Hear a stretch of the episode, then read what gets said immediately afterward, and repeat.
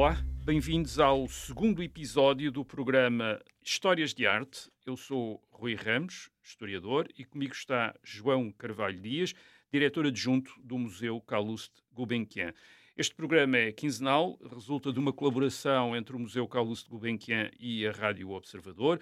O objetivo é conversarmos sobre a arte que está representada na coleção do Museu Gulbenkian e também das épocas históricas em que essa arte foi produzida, do modo como foi conservada e ainda do impacto que teve e continua a ter no nosso tempo. Hoje vamos falar de um mundo que durante séculos representou para a Europa o padrão da perfeição nas artes visuais, por exemplo, no que diz respeito à proporção e à simetria na representação do, do humano. E falamos do mundo da Grécia e da Roma antigas, entre os séculos V a.C. e o século V Cristo, um período de mais de mil anos. Esse é o mundo uh, que deixou na Europa e à volta do Mediterrâneo ruínas, cuja presença, escavação e recuperação alimentou durante muito tempo a imaginação ocidental, mas também um mundo que iniciou a reflexão sobre a arte em tratados e em escritos, como o, o Diálogo Hípias Maior, de Platão, eh, que viriam a inspirar as reflexões sobre estética desde a Idade Média e o Renascimento. Uh, João Carvalho Dias, podemos, portanto, dizer que a apreciação ocidental da arte, nas artes visuais, como aliás na literatura, também descende dos romanos e dos gregos? Uh, a essa herança atribui-se a designação de matriz clássica. É? Uh, no designado Ocidente, interpreta-se essa herança como fundadora. Uh, embora estejamos a, a, excluir outras heranças que compõem o, o legado histórico da, da, daquilo que nós entendemos por Magna Grécia, a Grande Grécia e o Império Romano. Uh, o exemplo grego Uh, incorpora contributos uh, trazidos de outras para além das suas fronteiras Sim. ao Oriente. Aliás, a Grécia é muito oriental. Exatamente. e isso é muito rico. fascinou os povos mais ao Ocidente e, isso depois vai ter um impacto enorme nos orientalismos do século XIX que viam a Grécia como exótica, exatamente, uhum. e não como a tal matriz clássica, ao mesmo tempo que também era, tinha matriz clássica, portanto, de alguma forma havia aqui muita, muita riqueza. Um, ora, estes, estes povos uh, mais ao ocidente incorporam muitos desses elementos da cultura material e imaterial no seu vocabulário artístico e literário também. No caso da policromia do templo grego, portanto, um, se pensarmos o templo grego, o Parthenon, por exemplo, que toda a gente mais ou menos conhece, uh, pintado, é? Hum, branco, daqueles óculos vermelhos e dourados, é algo que choca, choca uhum. os puristas, digamos, ao Ocidente. Uh, que, mas não choca os mesmos puristas se a arte vier da Índia, por uhum. exemplo, ou do Sudeste Asiático. de alguma forma, é esperado que quando, quando isso efetivamente está no tal Ocidente Exatamente. europeu. Portanto, isso acho que são questões que nós devemos uh, pensar nelas e que, que, não é tão, tão linear assim. Isso é muito interessante. Essa, eu estava a falar do Ocidente, Europa Ocidental, mas Ocidente, e de facto há uma ocidentalização, quer da Grécia, quer de Roma também, isto hum, é esquecer da dimensão oriental, Exato. que é esquecendo que uh, a Grécia, a cultura helénica incluiu todo uh, uma grande parte do Médio Oriente, Exato. do Egito e também o Império Romano. Uh, o Império Romano estendia-se sim, até à Pérsia, até à Pérsia, até à Pérsia e, é. e portanto houve aqui uma reconstrução sim, da Grécia e de Roma de acordo hum. com aquilo que, podia, que corresponderia aos padrões clássicos e, portanto, desorientalizando. Exatamente, exatamente. Se é permitido este é, palavrão. É, quer dizer, exato, mas é, essa, essa, essa, essas essa civilizações. É uma importante, exatamente. Agora, de, de, destas cidades gregas e do Império Romano, temos edifícios, temos estátuas, temos cerâmica, isto é, de certo modo, o tipo de produção que já sobrevivera em relação à Mesopotâmia, ao Egito Antigo. Eh, mas neste caso, temos também uma coisa que também é interessante, que são artistas conhecidos, uhum. como os escultores atenienses uh, Fídias, do século V a.C., ou Praxíteles, no século IV a.C., uhum. cujas obras se fizeram muitas cópias e sobre as quais escreveram alguns autores, como Plutarco ou Plínio Velho. Ou seja, alguns dos produtores de arte parecem ter atingido um estatuto acima do dos artesãos anónimos do passado. Uh, Aliás, o mundo greco-romano tem um deus da arte, Apolo, deus da hum. poesia e da música, tem as musas. E, portanto, mais uma vez temos aquela ideia de que foi aqui que nasceram os artistas e, portanto, aqui que nasceu a arte ocidental, não é? Sim.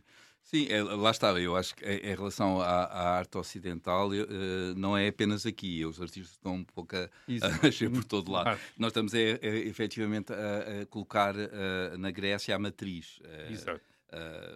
ora, o, a Grécia e Roma, centro do mundo, bom, é algo que nós uh, podemos contestar. Uh, apesar da sua extraordinária importância, uh, nós temos exemplos notáveis de produção artísticas em todos os continentes. E também, identifica e também de artistas identificados. identificados Japão, exatamente, exatamente. E isso é extremamente importante, porque no fim de contas, este, este eurocentrismo, uhum. que, que, eu julgo que também advém um pouco dos impérios, porque os impérios, Sim. obviamente, têm a sua matriz. Os romanos já tinham feito o mesmo. Claro. Tinham o, o, cardio e o decumano estão por todas as cidades, eh, uhum. quer elas sejam eh, no norte da África, na Europa ou, ou no, no, Médio Oriente. Portanto, eh, essas questões estão, estão e, e os e, na, e, na, época moderna vai-se fazer exatamente a mesma Sim, coisa. Há, Portanto, aqui uma... há aqui uma identificação, digamos, do, do poder uh, através da, da, construção da sociedade, que é, e é uma sociedade que tem muito a ver com a arquitetura, tem muito a ver com este legado artístico, presença, esta presença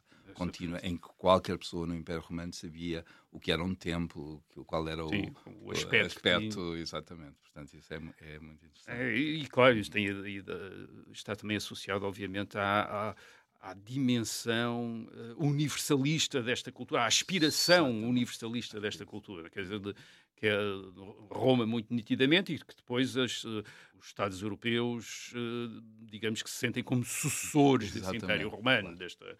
Aliás, Agora, o Sacro Império Romano. O Sacro Império Romano germânico, germânico, durante claro. imenso tempo. Exatamente. Agora, nós, além dos, obviamente, dos grandes artistas, temos uma indústria, uma indústria produz cópias de estátuas, mosaicos para habitações, etc. Uhum. E, portanto, mais uma vez, temos de entender esta arte da antiguidade grega e romana num contexto cívico e doméstico, por exemplo, do culto de deuses, de figuras exemplares, guerreiros e desportistas que são muito representados na escultura, ou de antepassados das famílias, muitos destes bustos que associamos às artes, às, uh, à arte romana. Uh, representam cultos familiares, isto é, de, uhum. uh, e portanto não estamos a lidar apenas com artefactos, manifestações de perícia técnica, mas com ideias, com costumes, com uma visão do, uhum. uh, do mundo.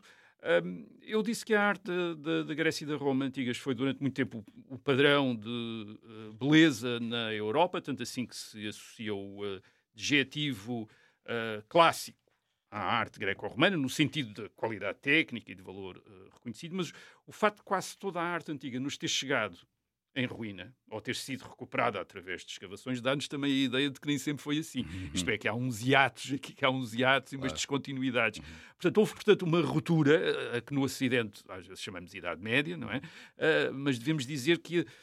Mas podemos dizer que é só no Renascimento que a arte da antiguidade greca-romana voltou a ser apreciada?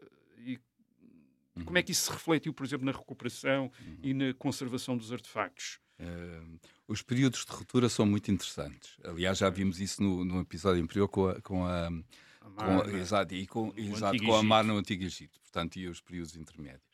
Uh, porque antecipam, geralmente antecipam transformações na sociedade, uh, uhum. que têm repercussão em todas as esferas de atividade.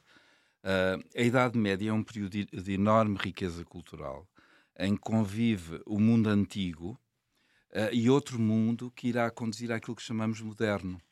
Uh, ora, muitas destas classificações são meros bordões, digamos, claro.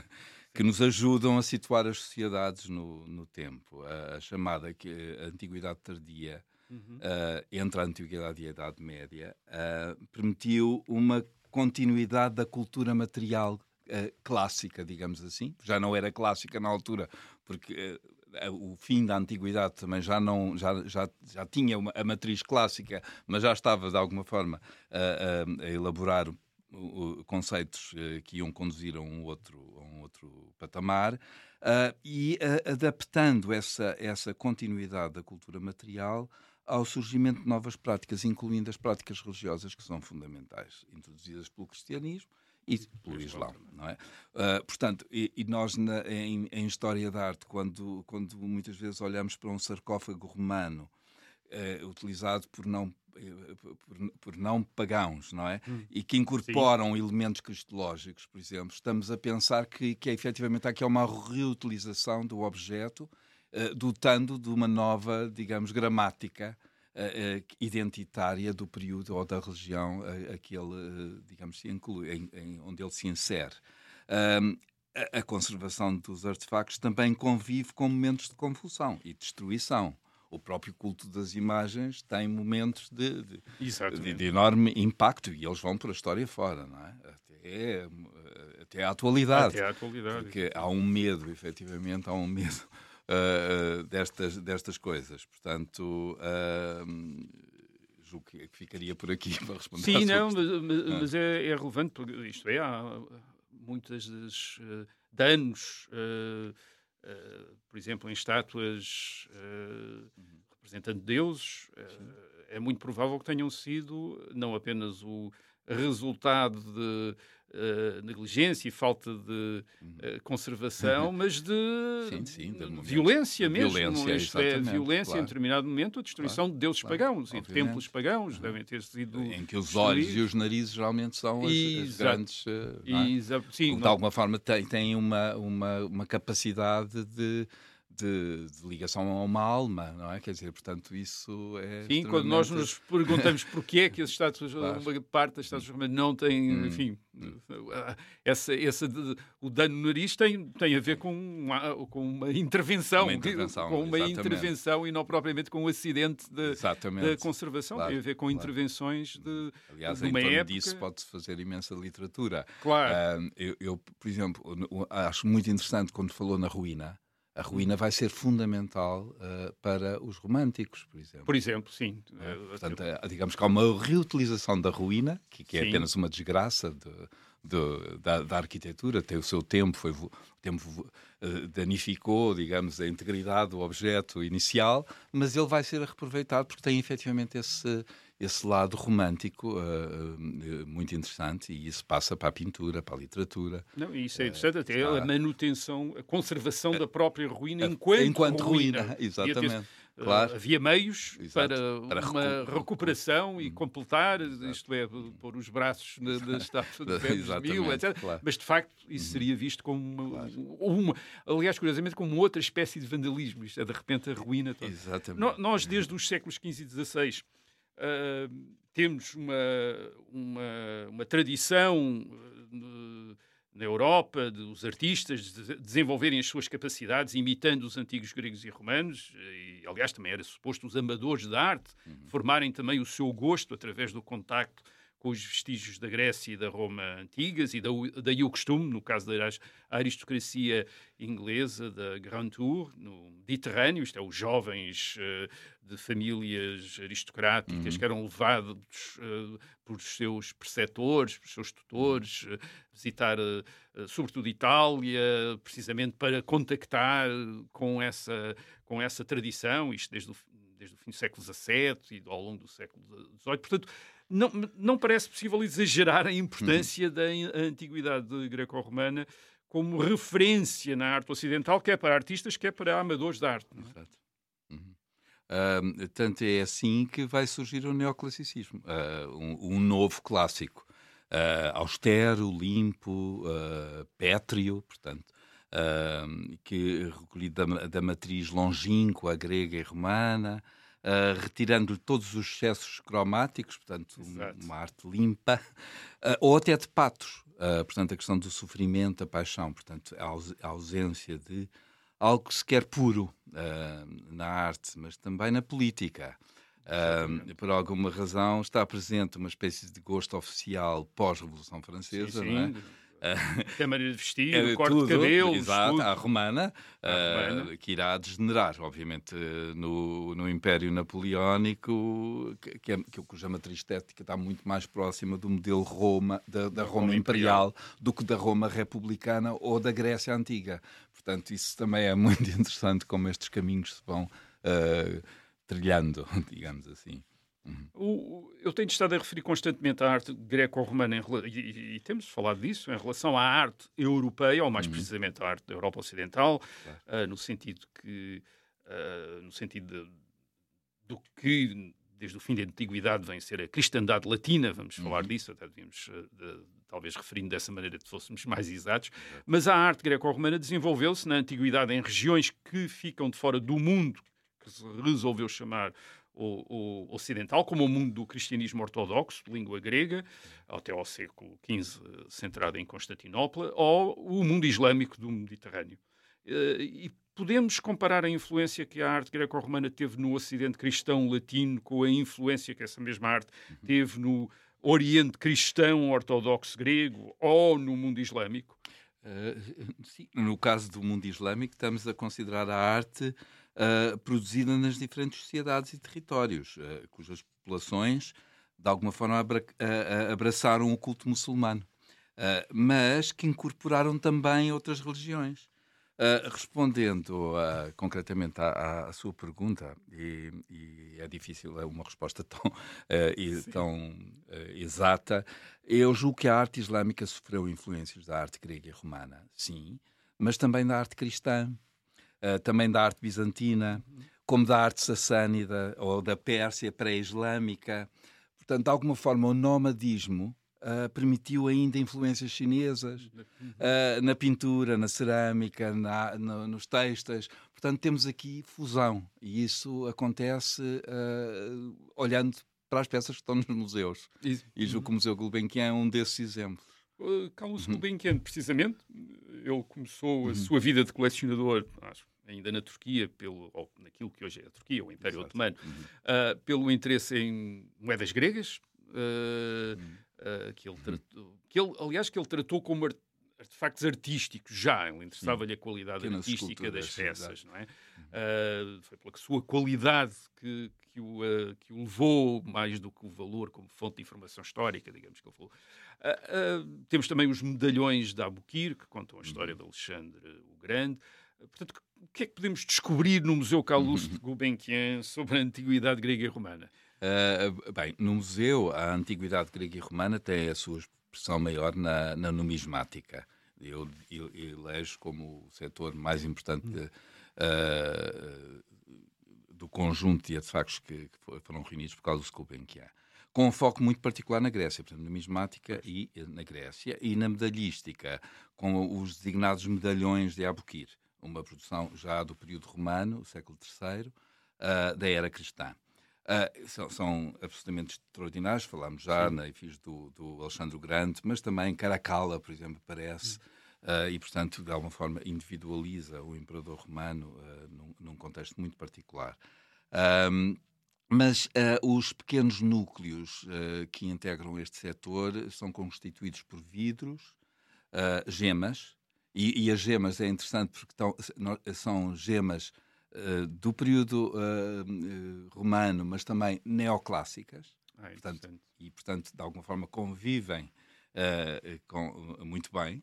A, a joalharia, a, a, escultura e a cerâmica. Neste caso, o belíssimo vaso cratera, um excelente, em excelente estado de conservação, digamos que é uma síntese de todas tudo aquilo que poderia o Sr. Gulbenkian ter comprado e que museus como o Louvre ou como o British Museum têm salas e salas só com vasos. Não é? E este só tem um vaso cratera, sintetiza toda a coleção e, dos melhores, diria eu.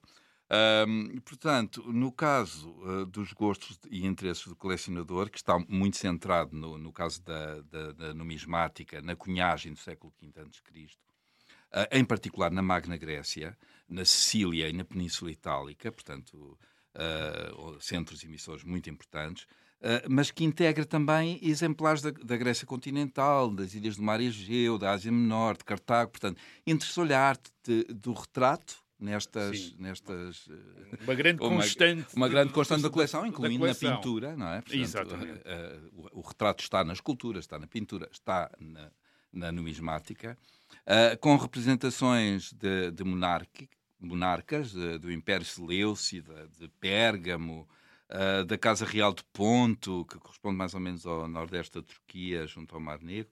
Um, e, portanto, temos aqui uma série de. Pronto, não vou agora mencionar, mas por exemplo, Mitridates IV ou a Rainha Laodice, são monarcas uh, que, que, que com, com, grande expressão, mas também deuses do riquíssimo panteão, portanto, eles também estão nas, nas moedas.